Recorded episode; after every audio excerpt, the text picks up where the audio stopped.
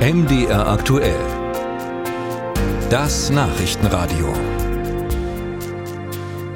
Die lang erwartete ukrainische Gegenoffensive läuft. Fast täglich meldet die Regierung in Kiew, dass Ortschaften im Osten und Süden des Landes von den Russen, wie von den Russen wieder zurückerobert und dass viele russische Soldaten getötet worden seien. Russland dementiert, behauptet, die ukrainischen Truppen hätten katastrophale Verluste. Unabhängig prüfen lassen sich die Angaben beider Seiten nicht. Und deshalb die Frage an Militärexperten, was kann die ukrainische Gegenoffensive tatsächlich leisten? Aus Kiew, Rebecca Barth. Es gibt einen allmählichen, aber stetigen Vormarsch der Streitkräfte.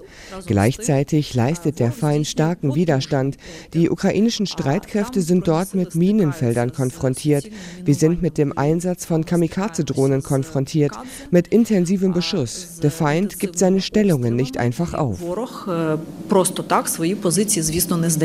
Das sagt die stellvertretende Verteidigungsministerin der Ukraine Hanna Maljar auf einer Pressekonferenz in Kiew. Seit einer Woche rücken die ukrainischen Streitkräfte an der Front im Süden und Osten des Landes vor. Es ist nach Meinung vieler Experten die erste Stufe der lange angekündigten Gegenoffensive der Ukrainer. Doch es sei zu früh, den Erfolg der Offensive zu bewerten, sagen viele Beobachter. Auf die ersten Tage käme es gar nicht an, meint der amerikanische Militärexperte Michael Kaufman.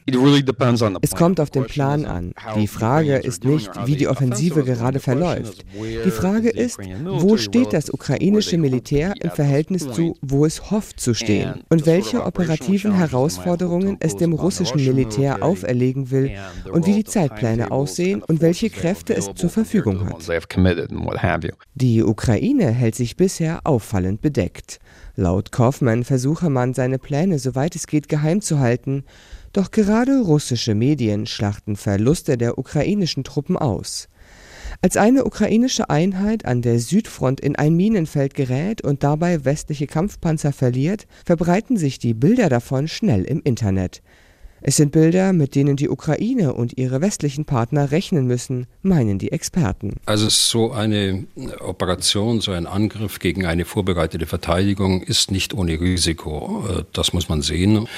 Aber jetzt zu sagen, das waren äh, Fehler oder das war einfach der Erfolg der Russen, weil die Russen äh, besser vorbereitet waren, ist schwierig vom, vom Schreibtisch aus zu sagen. Das sagt Erhard Bühler, General AD der deutschen Bundeswehr, der aktuell im MDR Podcast Was tun, Herr General, den Krieg gegen die Ukraine analysiert.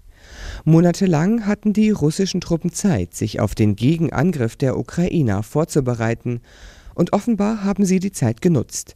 Mit Minenfeldern und Panzersperren haben sie feste Verteidigungslinien im Süden der Ukraine gebaut, die gilt es nun zu überwinden. Man wird äh, das bevorzugt bei Nacht machen, um die überlegene Nachtsichtfähigkeit äh, der Ukraine zu nutzen. Und man braucht dazu einen ganzen Mix an Fähigkeiten, also äh, Panzer, Kampfpanzer, äh, Schützenpanzer, Artillerie, Flugabwehr, ganz wichtig, äh, Pioniere mit Schnellbrücken, mit Minenräumgerät und dahinter äh, gestaffelt dann auch die notwendige Logistik und auch die notwendigen Sanitätstruppenteile. Aktuell halten die ukrainischen Truppen einen Großteil ihrer Reserven noch zurück, meinen viele Experten. Ja, soweit diese Analyse aus Kiew von Rebecca Barth.